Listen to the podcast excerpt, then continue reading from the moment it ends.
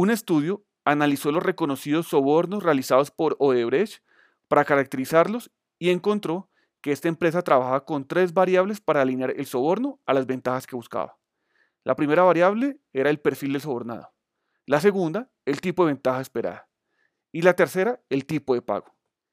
Se estima que la empresa brasileña desembolsó más de 750 millones de dólares en sobornos en 10 países de la región, además de operaciones en Angola y Mozambique. Odebrecht sobornaba funcionarios y políticos electos con propósitos distintos. Los funcionarios eran aliados necesarios para obtener ventajas de corto plazo como la adjudicación de un contrato, mientras que los sobornos a políticos estaban asociados a crear lazos de largo plazo, para capturar procesos de toma de decisiones en materia de programas y políticas públicas relacionadas con el sector de infraestructura.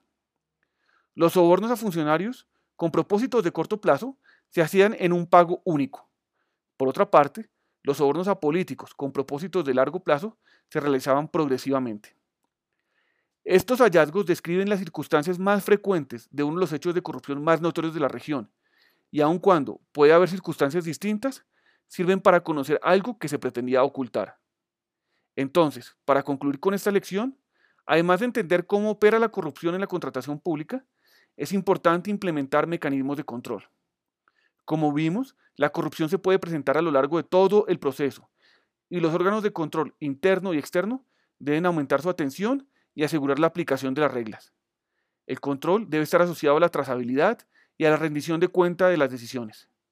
Las deficientes estructuras de control a lo largo del proceso facilitan la manipulación y el correcto registro de los detalles del proceso.